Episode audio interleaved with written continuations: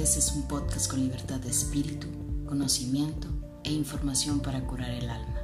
Mi nombre es Pau Vega, psicóloga y aprendiz de la vida cotidiana.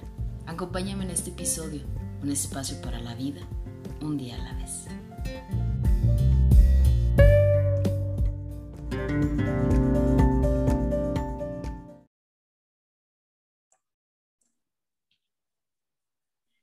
¿Qué tal? Bienvenidos a Un día a la vez podcast con Paulina Vega. Gracias por estarme acompañando en este episodio, ya la cuarta temporada de, esta maravillosa aventura que es un día a la vez, que me da mucho gusto pues compartir contigo.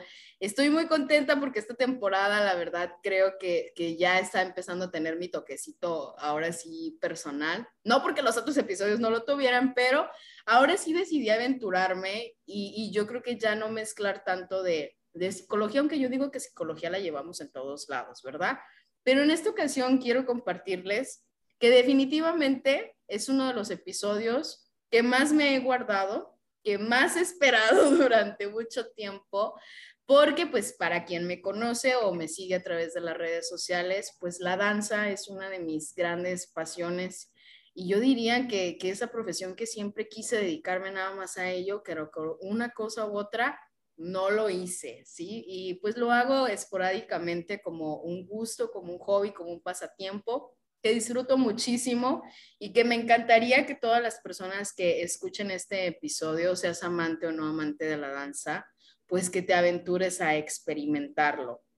Déjenme les cuento así un poquito de la invitada que tengo el día de hoy, que yo le decía antes de grabar que ya tiene bastante tiempo que la sigo en las redes sociales. Me encanta lo que hace, la verdad si aún no la siguen, síganla porque de verdad qué manera de hablar, qué manera de enseñar y qué bárbara. De verdad, yo, yo te he seguido así como que en todo, nunca había tenido el contacto, pero es para mí un honor que nos estés acompañando en un día a la vez, Angie. Pues bienvenida ahora sí que a un día a la vez podcast. Hola, muchísimas gracias, Pau. Muchas, muchas gracias por recibirme, por tu confianza, tu maravilloso proyecto. Yo soy la maestra Angie Iglesias, soy bailarina y licenciada en danza regional mexicana. Soy creadora de una técnica de danza que se llama folcloterapia y folcloterapia prácticamente es bailar folclore divirtiéndote mucho. ¿Por qué? Porque el folclore es una técnica que a veces duele, a veces reta a tu cuerpo y a tu coordinación, pero una vez que entiendes que el proceso puede ser divertido, la danza es más bonita para todos. Mucho gusto y muchas gracias por abrirme el espacio. No, pues un gustazo que estés aquí. Yo te comentaba un poquito que, que la intención de hablar de danza folclórica es porque yo obviamente dentro del baile o dentro del mundo de la música del baile hay de todo un poco, ¿no? Yo creo que hay para, para cada gusto, pero siento yo que la danza folclórica a lo largo del tiempo Pareciera que no, pero yo siento que ha perdido un poquito este, el hecho de que la gente quiera practicarlo. Sobre todo porque la danza pues, folclórica nos, nos adentra a las raíces mexicanas, ¿verdad? Lo que nosotros somos. Y entonces me gustaría mucho que, que fomentáramos esta parte de la cultura, esta parte del arte, que, que, ojalá que no se pierda. Y pues qué mejor para, para platicarnos de ello que tú. Pues nos gustaría que, o me gustaría mucho que nos platicaras, Angie, de dónde te nace ese, ese amor a la danza o ese gusto a la danza? Ay, muchas gracias. bueno, ¿de dónde nace? Creo que bailo desde la panza. A veces se dice que es que ya nació con esto, ya nació con lo otro y muchas veces sí es verdad, hay otras veces que lo aprendes con el tiempo, pero yo bailo desde que tengo memoria y siempre traté de participar en todo lo que podía, estar en los clubs de la escuela de danza, en canto, en todo lo que fuera, este, digamos, escénico, todo lo que es ser artista escénico me gusta.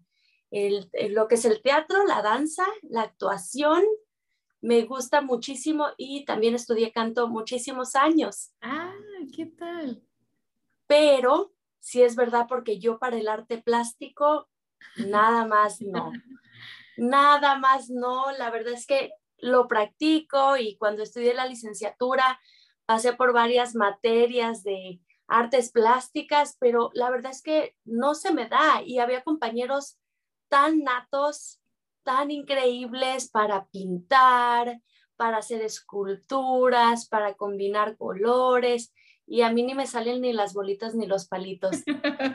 Pero al contrario, bailar sí, Pau, al contrario, bailar sí, siempre se me dio. Profesionalmente empecé a bailar a los 15 años en la compañía folclórica de Culiacán y empecé a bailar con mi maestro, que es Gabriel Uriarte, porque cuando yo miré la manera de ellos de hacer danza, yo dije, eso es. Yo a eso me quiero dedicar porque había visto muchos grupos bailar folclore, eh, había bailado folclore desde chiquita, como te digo, en muchos talleres, pero cuando miré el trabajo de mi maestro, él fue el culpable que yo me enamorara de esto, porque fue la primera vez que en mis ojos miré una compañía profesional y que surgió un sueño, me despertó algo. Y mm, después esas muchachas que yo miré bailar increíblemente, impecable, impresionante, se hicieron mis amigas y mis compañeras y ha sido de las aventuras más bonitas de mi vida. ¿Tú, tú llegas a la compañía de danza, o sea, así nada más de que, ah, yo quiero y, y se me ocurrió o cómo fue eso? Bueno, me digamos que tenía que cumplir con ciertas horas en la preparatoria de actividades para la escuela. Podías escoger entre muchísimas actividades. Había deportes, había ajedrez, había canto también y estaba el club de danza. Em, esto era algo obligatorio para todos los estudiantes porque la escuela era como muy campeona de muchos premios, de muchas categorías entonces siempre te hacían escoger algo para que, digamos, fueras o atleta o artista de la escuela, ¿no? Que representaras a la escuela fuera. Como yo ya, digamos, tenía mucho tiempo cantando, yo quería volver a bailar y bailar bien, porque ya me había cansado de bailar mm, sencillito en la secundaria y veo el trabajo de mi maestro y al día siguiente yo me metí al taller, hacia el día siguiente el profe nos hizo como una evaluación a los que entramos y a los, digamos, los mejores o los más coordinados nos invitó a la compañía folclórica de Culiacán, que ese era como su grupo aparte, es decir, mi maestro era director del ballet de la prepa, pero aparte él era director de la compañía folclórica de Culiacán y me fui, no me importó, yo dije, yo me voy a ir, que tiene, y fue la primera vez que empecé como a andar realmente sola, porque siempre había sido mis papás los que me llevaban, me traían, todo el tiempo me manejaban. Y digamos que la danza me hizo alguien, un ser muy independiente, me hice muy independiente, y me enseñé solita, me enseñé solita a cuidarme, a tener cuidado con la gente, a tomar un transporte, a organizar mi dinero, además de aprender a bailar bien, me hice alguien muy independiente y eso me gustó mucho que, yo creo que esa es la parte bonita de la danza o de, o, de, cualquier disciplina, ¿no? O sea, que aparte de que lo que tú mencionas, de que nos volvemos personas independientes, pues también nos volvemos, el, el baile tiene muchas maneras de, de transformar a una persona. O sea, no solamente es como la cuestión de física y que aprendas a mover el pie derecho, pie izquierdo, sino que realmente creo yo también que involucra muchos conceptos y muchas partes que, que uno va trabajando personalmente hablando, ¿no? No sé si... Sí, Pau, sí. Ajá, exacto. También en tu persona te hace como crecer mucho en tu madurez, porque te retas a ti mismo y te das cuenta y te enfrentas a la vida real en el sentido de que siempre va a haber gente mejor que tú. Y tienes de dos, o bailas mejor o te quedas mirando a los que bailan bien. Y así es la vida, así te enfrentas tú a la vida. O eres mejor y te mejoras a tu ritmo poco a poquito, o te quedas viendo a los que triunfan. Entonces, esa es una manera, digamos, muy fuerte de lidiar contigo mismo y de lidiar con tus inseguridades, porque cuando ves a gente que baila muy bien, tú te quedas, ay, ¿yo cómo voy a hacer eso? Mejor no lo hago, ¿no? Sí, y cuando descubres que el cuerpo sí puede, te vas retando, te vas retando y va creciendo tu autoestima también. Totalmente. Y entonces, Angie, entras a, lo que es esta compañía y después, ¿qué, sucede contigo? Pues empecé de bailarina. También como era cantante, mi maestro le gustaba mucho que cantara, me ponía los trajes y el profe, Angie, canta esta canción. Y, este, y a mí no me gustaba cantar porque yo nada más quería andar bailando, ya me había enfadado porque estudié muchos años canto. Entonces ya decía yo, no, yo quiero bailar, pero este, el maestro movía movía todas las cosas para que yo pudiera cantar y bailar. Entonces le ayudaba, de alguna manera un buen cantante ayuda a que se levante el ánimo del público y a cambios de vestuario, ¿no? Entonces, em, después de eso, digamos que me gustaba tanto lo que hacía que yo me di cuenta que había muchas compañeras que tenían problemas, igual que yo, para ciertos pasos porque había muchos bailarines muy buenos. Entonces, todas las niñas que éramos nuevas y yo llegábamos una hora antes al ensayo, nos organizábamos, llegábamos antes y nos poníamos a bailar. Y digamos que yo les decía, a mí tampoco me sale, pero a ver, vamos a hacerlo juntas. Y yo les empezaba a contar y a los 16 años, sin saberlo, me hice maestra de danza. Ah. Y pues de ahí mi maestro, en uno de los ensayos, él llegó temprano y nos va viendo toda la bola de chiquillas. ¿Y qué están haciendo aquí tan temprano? Y todas pues teníamos mucho respeto por el profe, todas asustadas y, ay, profe, pues es que no nos salen unos pasos y, y nos venimos a ensayar, pues para que nos salga mejor. ¿Y quién los enseña? Y dice una, pues la Angélica fue la que nos invitó. Entonces todos se quedaron como que, en vez de echarse la culpa, dijeron, pues la Angélica fue porque pensamos que nos iba a regañar, este, porque no eran horas de usar el salón.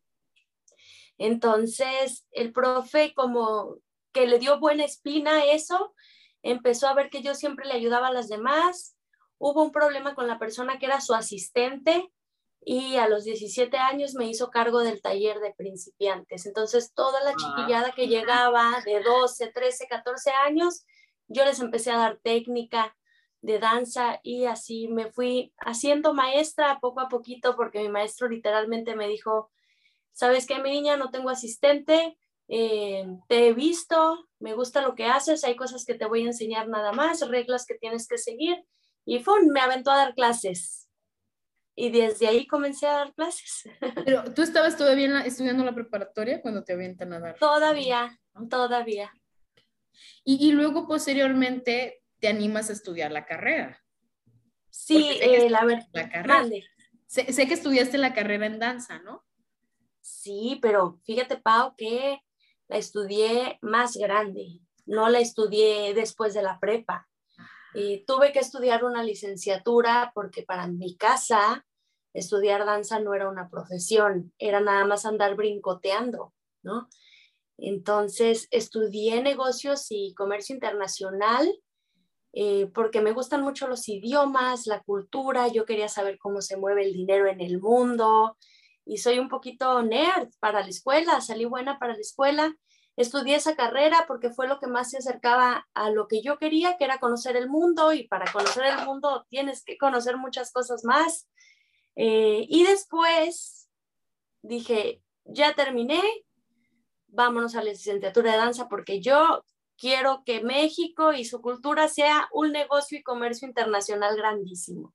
Entonces, hoy en día, digamos que gracias a ese conjunto de dos carreras, yo soy mi propio negocio y comercio internacional y llevo la cultura mexicana a muchas partes del mundo. ¿Qué, ha sido lo más difícil de poder ser tú tu propia, pues tu propia jefa, ¿no? Sí, sí, sí. Lo más difícil, la verdad, Pau, eh, cuando eres más chiquillo, a veces te tambaleas en, en creer en ti, porque tienes muchas vocecitas atrás, en mi caso, que no creen. Entonces, escuchar a tus papás, a tus tíos, a tus primos, que te cuestionan y te desaprueban lo que haces, eso es lo más difícil, soportar y no soltar tu ideal. Entonces, para mí fue lo más difícil de lidiar con la presión social y familiar, del decir, no, eso no es una carrera, eso nada más es estar brincando. Y sí, para muchos lo es, pero para quien tenemos un empresario dentro, no lo es. Entonces, eso fue lo más difícil para mí, el decirles y aceptar que les tenía que poner límites fue como lo más difícil. Llegó un momento que en mi casa yo les dije, discúlpenme, pero yo soy un artista, esta es mi profesión, no voy a dejar de serlo y no tengo por qué demostrarles, pero lo voy a hacer, que se puede vivir de esto.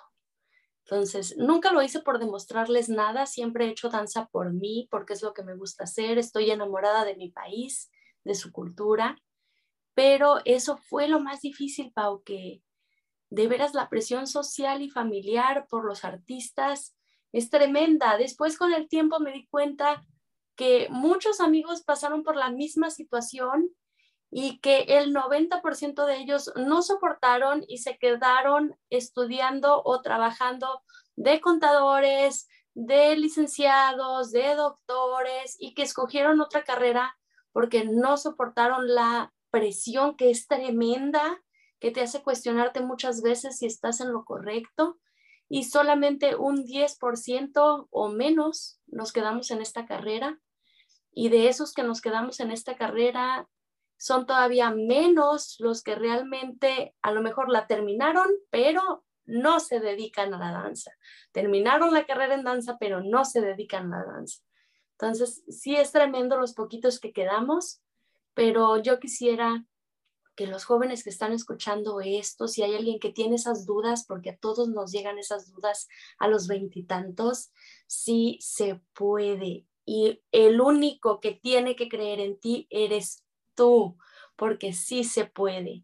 Y Pau, yo no sabía cómo, y yo me acuerdo que yo de chiquilla chillaba mucho porque no me dejaban dedicarme a esto. Yo decía, ¿por qué? ¿Por qué no se puede? ¿Por qué lo ven tan malo? Yo lo único que quiero es enseñar Sinaloa por todo el mundo. Y el día de hoy, a mis 30 años, tengo alumnos en Suecia, en Reino Unido, en Brasil, en todo Estados Unidos y en Canadá. y próximamente con alguien de Japón voy a comenzar a dar ah, folclore mexicano. Qué Oye, qué, qué padrísimo. Fíjate que te, que te escucho, Angie, y es, es inevitable que yo me proyecte. Yo, yo te decía, por mucho tiempo yo dije que era una bailarina frustrada, porque pues toda la vida dije que quería dedicarme precisamente a bailar. Y en mi casa me decían, eso no te va a dejar dinero, te vas a morir de hambre, por supuesto que no puedes ser bailarina. Y nunca me frenaron en cuestión de que no bailara en ratos o en los talleres o fuera clases de, de, baile, pero sí para la carrera sí fue así como que una regla, ¿no? Este, yo, yo recuerdo que me decían, estudia una carrera y luego ya estudias lo que danza, ¿no? O sea, como si la danza no fuera una carrera o no fuera una profesión seria. Y a lo largo de, de mi vida, cuando yo decidí estudiar, de hecho, la carrera de psicología, uno de mis primeros lineamientos para estudiar psicología era que la universidad donde yo iba a estudiar tuviera baile o tuviera un taller de baile, si no, la universidad no, no, no, me, no me gustaba y más bien yo andaba buscando en las universidades qué universidad sí tenía taller de baile, no tanto por el programa de psicología, que después dije, ay, bueno, qué loco, ¿no? Tenía que haberme fijado también en el, en el plan de psicología. Digo, yo no me quejo porque a, quien le, he logrado platicar he encontrado la maravilla de la psicología y la danza eh, unida, ¿no? Que esa ha sido así como la parte donde yo no me he sentido tan frustrada en cuestión de que no bailo. Y obviamente lo he complementado de que quien me conoce sabe que siempre ando buscando dónde ando, este, que baile en la, en la Casa de la Cultura, que quien, qué maestro da clases, este, que si no es danza folclórica, pues que zumba o que ya me aventé baile moderno, ya me aventé ballet, Entonces, siempre estoy buscando esa parte, pero recuerdo tener muchos alumnos, alumnas que les gusta la danza y que precisamente de esa idea de que la danza no es algo que te deja, que lo vemos como si fuera gente que perdiera el tiempo, que no, no le damos esa importancia que realmente tiene y que ahorita escucharte decir, le voy a dar clases a gente de otro país y que realmente es un negocio y que realmente, no mucho, mucho más allá de un negocio que realmente estás enseñando, es como decir, claro que la danza tiene algo para dejar. ¿No? O sea, claro que la danza puede ser una, profesión, de hecho, pues es una profesión. No sé qué opinas sí, Claro, claro, te entiendo perfectamente porque te proyecto en, en, todas mis amistades que no se dedicaron a esto. Y mm, la verdad es que había gente, Pau, hasta con más talento que yo y que no se dedicó a esto. Que yo los miraba en escena, en su trato con las personas y que terminaron por no dedicarse a esto. Y en algún momento todos llegamos a superar a otros, ¿no? Eso es parte del ciclo del artista. Siempre va a haber alguien mejor que tú, tú vas a superar a unos. El, digamos que el chiste aquí es estarse entrenando todo el tiempo, tener la mejor actitud, ser feliz. Eh, tú sabes, Pau, este mundo es muy complicado y problemas hay muchos, más en México, pero el arte nos hace mejores seres humanos, te hace un ser más pensante, más inteligente, más empático con las situaciones de la vida. Entonces, lo que tú me platicas me proyecta perfectamente con mis amistades. Afortunadamente, tú sigues manteniéndote a raya feliz porque dices, esto es lo que me gusta y yo en mis tiempos lo voy a hacer porque esto es lo que me gusta. Pero no todos tienen ese valor. Hay gente que hasta se siente ridícula bailando y que tenía un talento inmenso. Entonces, qué bonito y qué valor que lo sigas haciendo. Nunca lo dejes, Pau, nunca lo dejes. Ya voy por la licenciatura, ¿eh? Ya dije que Eso. Este, año, este año lo tengo que hacer.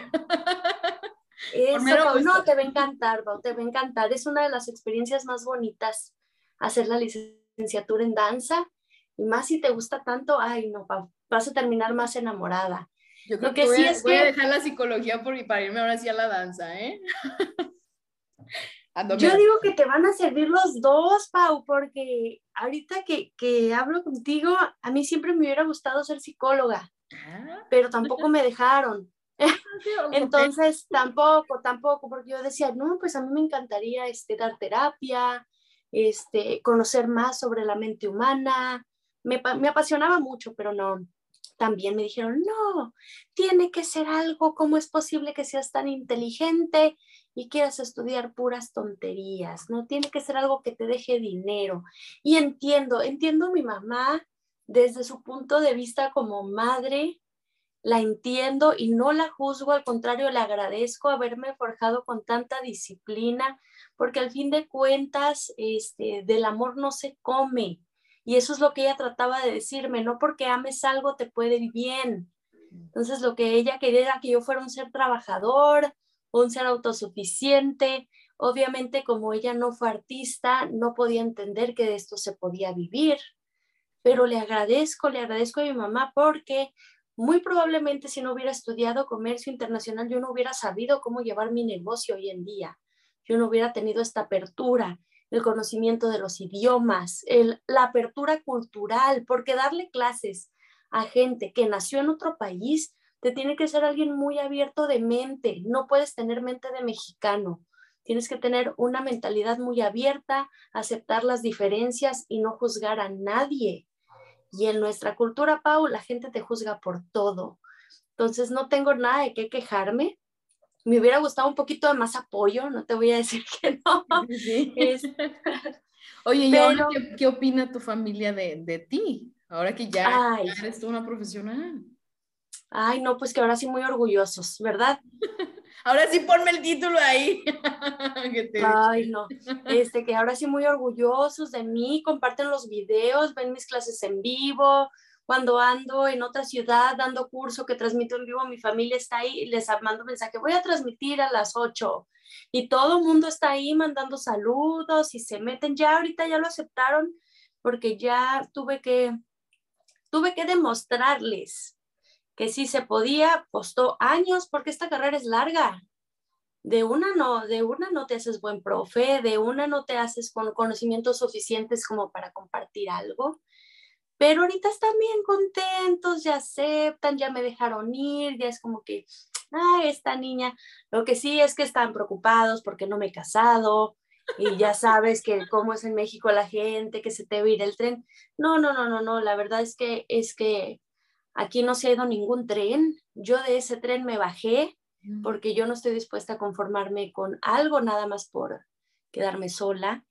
Entonces, digamos que mm, no, yo no hago esas cosas. Yo lo que quiero es ser feliz para poder hacer feliz a los que me rodean. Si llega, va a llegar, Pau. y no para nada de prisa, para nada, todo bien. Es la única preocupación que tienen ellos ahorita, digamos, el, el que sigo soltera. ¿Tengo pareja? este, pero no, no estoy comprometida ni, y para ellos ya es como que, ¿cómo es posible que la niña tan grande que está, no? ay, ay, no, no, debes estar tan grande.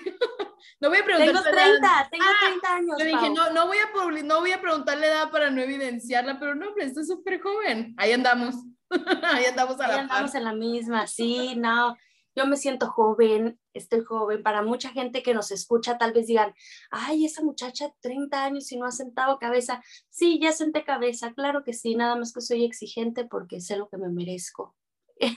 Qué importante esa parte que, por supuesto que se complementa con lo que en otros episodios hemos hablado, que, que es esta parte de, fíjense que ahorita escuchando y hablando el tema obviamente de la danza, yo dije, pues danza, danza, a lo mejor van a decir que estoy muy perdida de la psicología o de los temas muy psicológicos, pero no, porque viene muy ligado a la parte que muchos esperan de un bailarín y que a veces no siempre también se cumplen con los estándares o los estereotipos que la gente pone en los bailarines. ¿sí? Creo que esa parte, Angie, también es, es muy importante. Sé que has tenido muchas experiencias porque de repente he visto ahí que, que compartes en las historias este, algunas experiencias y que lanzas algunas preguntas, pero ¿Tú, ¿Tú, de qué manera piensas que ha cambiado la danza folclórica a, a lo que antes era a hoy? ¿Si has notado algún, algún cambio en ella o, o, sigue siendo la misma línea? Ay, pues muchísimos y muchísimos cambios y de muchas diferentes vertientes en la danza. Por ejemplo, ha cambiado las técnicas de aprendizaje, ha cambiado la visión escénica, ha cambiado el público, ha cambiado la generación. Yo creo que lo más importante para mí ahorita y relevante de estos cambios es una, que las nuevas generaciones son hipersensibles y que los maestros tenemos que ser muy flexibles, muy, digamos, aquí en Culiacán decimos muy truchas, es decir, muy abusados, para darte cuenta cuando alguien se está ofendiendo, se está sintiendo mal, está deprimido, tiene algún problema tremendo, este, tienes que tener mucho cuidado de quién te rodeas porque hay gente que te puede malinterpretar malintencionadamente. Entonces, un maestro de danza siempre tiene que ser, digamos, muy flexible psicológicamente y muy abusado, ¿verdad? Eh, porque no todos los seres a los que les damos clases, que son muchísimos, ¿verdad? Traen buena educación o traen buenas bases de autoestima. Esa es la primera, ¿no? Y la segunda, el público. ¿Cómo ha cambiado el público? Ahorita el público no te aguanta un programa de dos horas sentado en un teatro. El público ya cambió porque el público ya tiene el WhatsApp, el TikTok, el Instagram tiene en su mano un teléfono que le quita y le roba toda la atención. Vaya, hasta digamos que los museos tienen que ser interactivos porque la gente ya no tiene el valor de la apreciación para una pintura. Ya la gente no se detiene a apreciar una, una pintura, entonces ya los museos tienen que ser interactivos. Entonces la danza también tiene que cambiar eh, yo he estado tratando a medida de mis posibilidades el hacer entrar en razón a los maestros que se asesoran conmigo de esto, poniendo cuadros más dinámicos, con sones más cortos, digamos que cambiarle más la pichada al público, tanto coreográficamente como en iluminación, como musicalmente, porque el público ya cambió. Y al final de cuentas, el público es quien ve nuestras obras y tenemos que flexibilizarnos con ellos. Yo creo que también esta situación, este, por ejemplo, que mencionas que estás dando clases en otros países, ¿ya te pasaba anteriormente del COVID o esto surgió a partir de, que, de que estamos en clases en línea? Oh, esto, esto precisamente surgió por el COVID.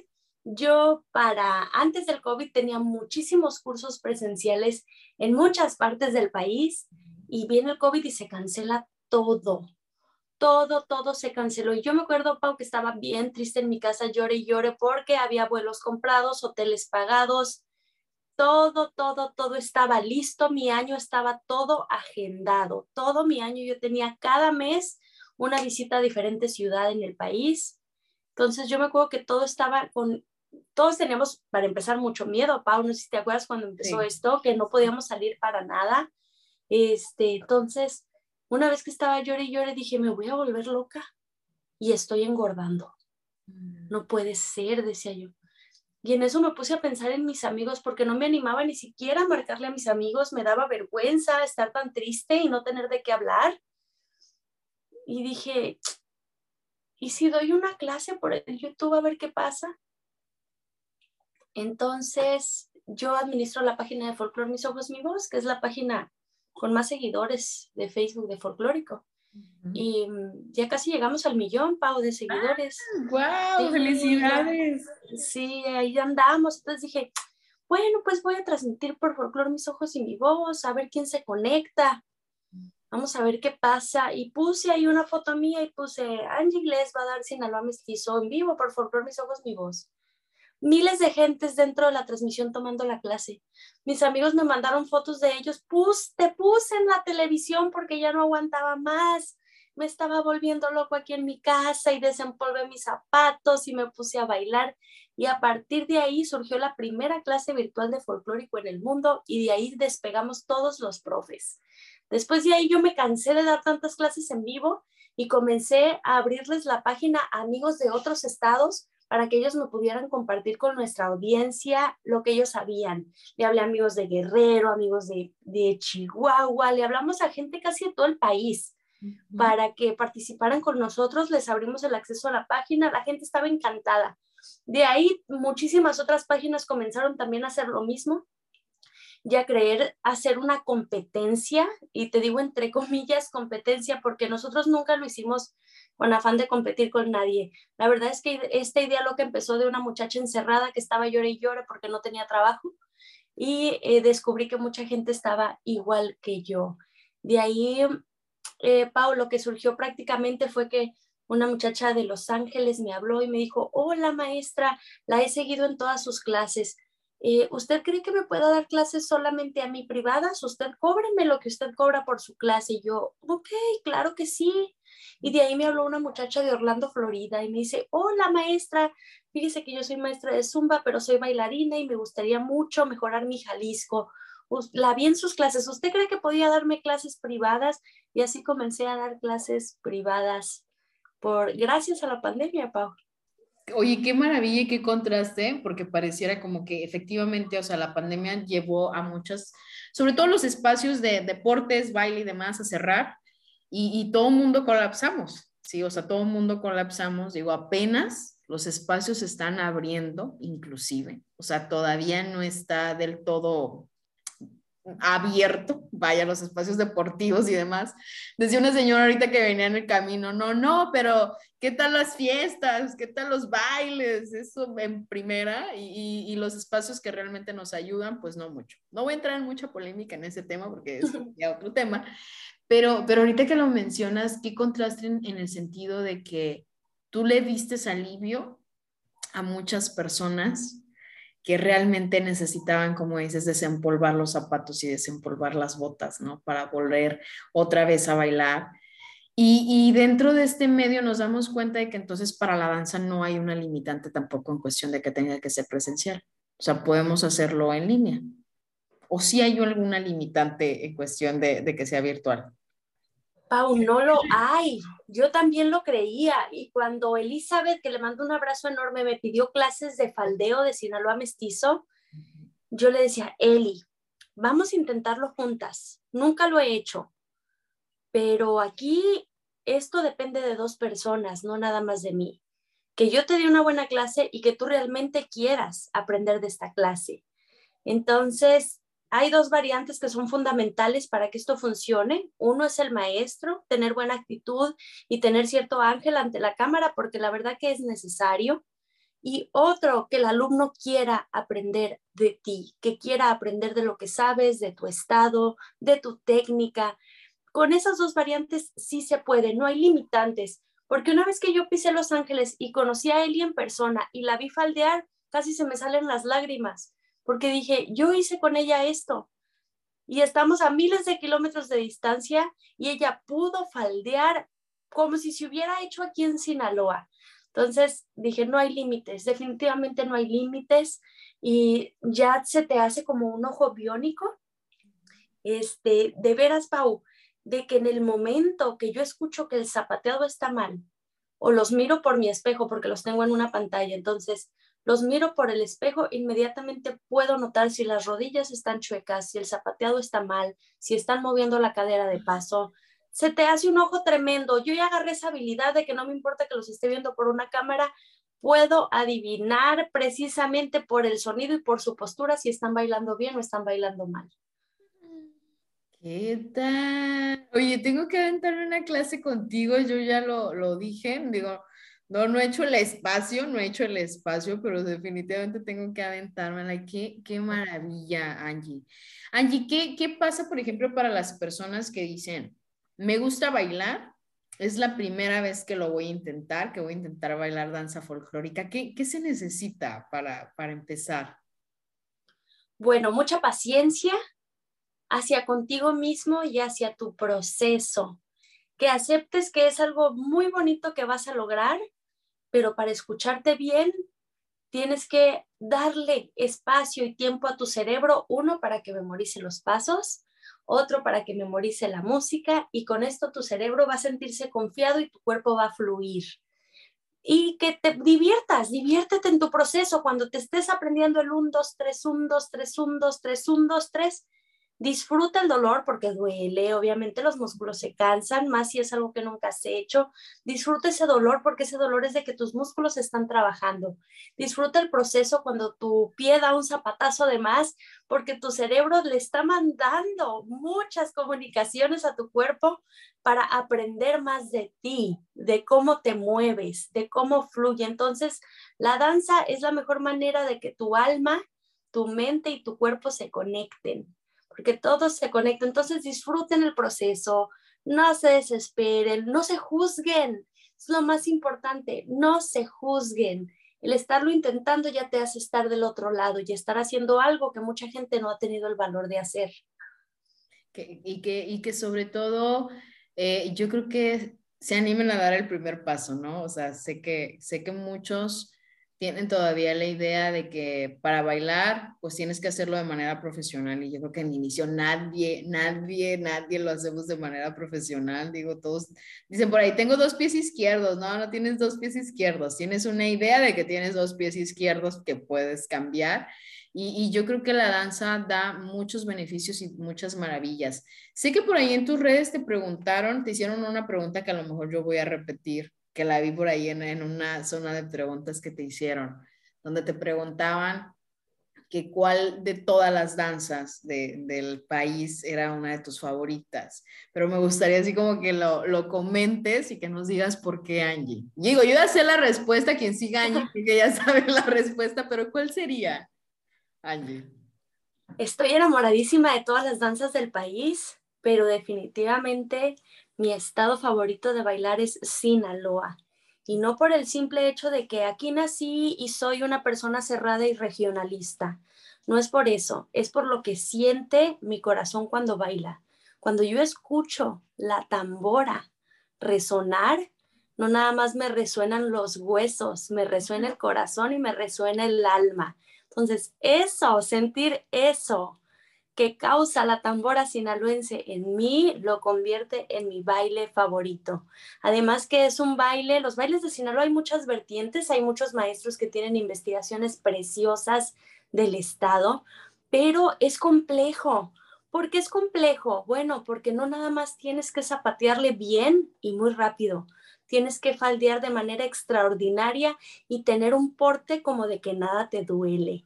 Entonces, es un conjunto de cosas muy tremendas y digamos que eso es lo que lo convierte en mi baile favorito, además que Sinaloa es muy vasto, Pau. Sinaloa es tan vasto, es un estado tan grande y tenemos tanta riqueza en muchos sentidos que de verdad no me doy abasto. A veces me pongo a escuchar música sinaloense de pura banda de viento, pura música de viento tradicional y digo, Dios mío, nunca voy a acabar de aprender todo lo que hay aquí. Entonces, me apasiona demasiado mi estado y también me apasiona mucho todo lo que se faldea, porque para el faldeo yo hice una técnica que es toda una técnica, un proceso para que uno, la bailarina, se fortalezca en sus brazos y no sufra lesiones futuras. Otra, el faldeo se ve espectacular tanto para ella como para el público. Entonces, esa técnica yo la hice con muchos años de cometer errores, yo, y de ver a mis amigas cometer ciertos errores. Entonces es una técnica muy bonita, funcional. Yo aprendí a faldear con mi profe Gabriel, pero definitivamente la técnica que enseño de faldeo es mía, es algo que yo tuve que hacer para poderle enseñar a la gente a faldear más fácil y más rápido, más cuando esta generación quiere todo rápido. Todo quieren hacerlo rápido. Entonces yo, este, digamos que diseñé una técnica de faldeo, eh, pero les hago saber que la perfección solamente la da digamos, ensayar, ensayar, ensayar y la mejor maestra siempre va a ser la práctica. Y que Sinaloa es súper difícil, ¿eh? O sea, yo tengo apenas dos semanas practicando el zapateado sinaloense. Siempre, o sea, sí había bailado Sinaloa, pero yo dije, no, Sinaloa no es lo mío. O sea, súper, súper cansado para empezar. Yo decía, súper cansado. Tienes que faldear, está súper pesada la falda y mis respetos, ¿no? Y me lo puse, fíjate, yo me lo puse como un reto. Este, yo dije, no, tengo que lograrlo, tengo que lograrlo, tengo que lograrlo, porque yo decía, ay, no, está bien difícil y no lo voy a hacer. Y entonces como que entré en esa negativa, ¿no? De no lo hago, me voy a lo fácil, a lo que ya le sé, a lo que ya me sé mover, que no sé qué, y bien a gusto. Pero llegó un momento donde dije, no, me voy a retar a mí misma. Tengo dos semanas que las piernas hasta me tiemblan, se los juro. Pero qué rico es, porque yo creo que todas las personas, me atrevería a decir que la mayoría de las personas, si escuchan el son de la tambora, inmediatamente piensas en bailar, inmediatamente tu cuerpo, o sea, eh, eh, entra en esa, en esa conexión, digo, ya, mucha gente se anima a bailar, otra gente no, pero creo que los sonidos mexicanos, los sonidos ancestrales, los sonidos bien, bien de nuestra tierra, pues realmente sí nos animan a esta parte, ¿no? Angie, ¿tú qué creerías que nos falta para poder, ahora sí ¿cómo, cómo lo diré? Mm, pues para poder motivar más a la gente a que practique la danza folclórica. ¿Qué, qué nos falta? ¿Qué nos falta? Bueno, culturalmente nos hace mucha falta a todo el país y creo que es un, es un problema de Latinoamérica en general. y nos falta aprender a no juzgar y dejar ser feliz a los demás. Yo creo que eso es lo principal. Cuando tú no juzgas y cuando tú disfrutas que alguien hace algo diferente, tú dices, wow, mira, ese muchacho está, no sé, por ejemplo, hablando de otra, ese muchacho le está pegando a una pelota con un palo y, la pelota cae en un hoyito. Ah, está haciendo golf, qué bien. Y tú ahí te quedas, tú te quedas con esa buena sensación de que una persona estaba intentando hacer golf. Pero si tú, Pau, dices, qué ridículo es, ve nada más, ni sabe agarrar el palo. ¿Qué está haciendo ese hombre metiendo el agujerito ahí en, en esa pelota? Ni sirve. Cuando tú empiezas a juzgar a cuestionar lo que hace otro, manchas toda la visibilidad de lo importante, que es que alguien esté intentando hacer algo nuevo, que es que alguien esté intentando hacer algo diferente. Yo creo que eso es lo principal, Pau, que México aprenda a dejar de juzgar, porque así como juzgas a los demás, te juzgas a ti mismo. Efectivamente, qué, qué maravilla, Angie. Angie, platícanos antes de cerrar lo que es el episodio, porque la verdad eh, creo que hablar de danza nos abarca mucho tiempo y de verdad lo has hecho y nos lo hablas de una manera que yo ya estoy emocionada. Digo, si por ende poner música me hace bailar, escucharte hace que, que más ganas me den de bailar. Pero platícanos un poco de los proyectos que tienes, invitar a las personas pues a que se acerquen ¿Cuáles son tus redes sociales? ¿Dónde te pueden contactar? ¿Cómo le hacen para bailar contigo? Ay, muchas gracias, Pau, por abrir este espacio. Bueno, eh, en mis redes sociales pueden encontrarme como angiegles.mx o en mi página oficial que se llama Folcloterapia. Ahí me pueden encontrar en Facebook, en Instagram, en YouTube. Están los videos en vivo donde doy clases no me juzguen porque fue en la pandemia mucho, si no tenía lamparita y no tenía duela, poco a poquito fui poniendo esas cosas, pero son clases muy valiosas, muy divertidas para quien guste ver primero cómo es mi proceso de danza. Les prometo que ahorita ya me enseñé y soy mucho mejor en la cámara que antes. Antes me ponía muy nerviosa, Pau. ¿Y qué proyectos tengo? Bueno, ahorita tengo un club virtual. Pau, me atreví abrir un club virtual lleno de maestros, el decir, no voy a hacer un taller de tres días, voy a abrir un club constante. Entonces abrí este club virtual y tengo ahorita, Pau, inscritos 92 personas de todo el mundo que bailan folclore mexicano conmigo, sí, en el club. Y también tengo alumnos privados que ellos tienen la, la clase para ellos solitos, pero mis alumnos privados son bailarines que quieren enfoque a ciertas cosas. Por ejemplo, tengo al maestro de Texas, el maestro de Texas quiere, él dice que jamás se ha puesto una falda, pero que lo necesita porque él necesita enseñar a sus muchachas a faldear. Entonces, tengo el maestro de Texas faldeando conmigo. Tengo mi alumna que está en Estocolmo, Suecia, que está aprendiendo todo el zapateado de Sinaloa mestizo. Ella es de Mazatlán y aprendió a bailar cuando vivía en Sinaloa hace muchos años. Aprendió a bailar al estilo mazatleco, pero me dice, Angie, yo te miré bailar a ti, yo dije, yo necesito aprender a bailar eso. Ella tiene su grupo en Estocolmo, Suecia. Y estamos aprendiendo ahí Sinaloa mestizo. Tengo muchos alumnos, este, tengo mi alumna de Nebraska, bueno, tengo mi alumna también en Portland, tengo muchos alumnos, este, mi alumna de Portland está aprendiendo Colima, mi alumna de Nebraska está aprendiendo Nayarit mestizo y así con cada quien. Esas son las clases como privadas que tengo, pero en el club ahorita estamos aprendiendo Sinaloa Costa que digamos que es una investigación que yo estoy haciendo como aporte a mi estado. ¿De qué manera pueden contactarme? Bueno, por mis redes sociales y si alguien quiere que dé un curso presencial, lo manejo de la siguiente manera. Generalmente los maestros con los que yo voy siempre son conocidos míos. Yo sí viajo a otros países y sí viajo a otras ciudades, pero siempre con conocidos, siempre velando por mi seguridad primero. Claro. Entonces, si no los conozco, tendría que tener yo una buena recomendación de algún colega, alguien que los conozca, que sepan quién es. Me contactan por mis redes sociales y me dicen, por ejemplo, me acaban de escribir y voy a dar un curso en Chihuahua, voy a Ciudad Juárez a dar curso, después de ahí voy a Ciudad de México, después de ahí me voy a Puebla.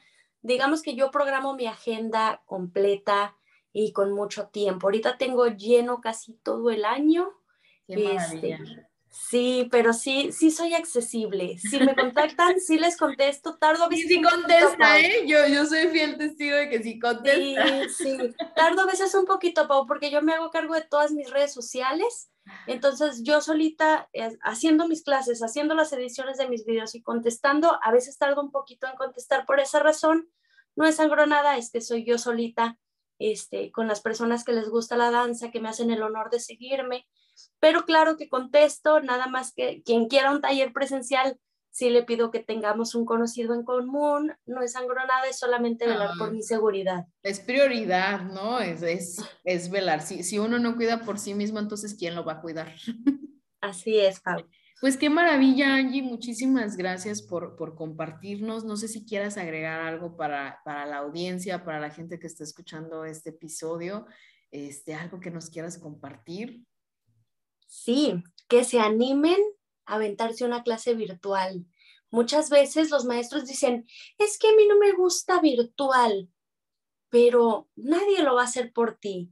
Si tú no te, si tú no te esfuerzas, perdón, y te adaptas a que esa va a ser nuestra realidad en muchos sentidos ahora, te vas a quedar viendo, porque ahorita hay maestros que ya brincaron de no saber nada a conocer repertorios de todo el país porque han tomado clases virtuales con muchísimos maestros que ofertan sus clases. Entonces, yo les pido que se animen, que abran su mente, abran su mente, anímense a una clasecita virtual, es sabroso, es precioso, también da como que un poquito de inseguridad el decir, ay, es que yo estoy en mi casa y me da vergüenza que me vea mi mamá, que me vea mi hermano, que me vea mi marido zapateando. Aquí lo importante eres tú, que el que quiere crecer eres tú, el que quiere aprender más eres tú. Entonces, anímense, gentes que todavía están rehusados un poquito a las clases virtuales, anímense, los invito a que se animen, estoy a sus órdenes cuando gusten en mis redes sociales y muchas gracias a ti, Pau, y muchas felicidades por este maravilloso proyecto que tienes, es algo fabuloso. Tu voz es hermosa, me encanta cómo hablas, cómo te expresas, te admiro mucho y mil gracias a todos por escucharnos. No, pues muchísimas gracias Angie, muchísimas gracias a la gente que nos estuvo escuchando. Ojalá que se animen, que sigamos conservando pues las partes importantes del país, del arte que disfruten y que yo creo que la danza desde niños, jóvenes, adultos, adultos mayores, cualquier persona puede hacerlo, no hay una limitante para bailar y, ojalá que se animen a descubrir lo bonito y lo rico que, es complementarse dentro del baile. Entonces, pues muchas gracias a las personas que nos estuvieron escuchando. Los invito a que nos sigan en el siguiente episodio en esta cuarta temporada y pues no se les olvide el fiel propósito que es pues vivir un día a la vez.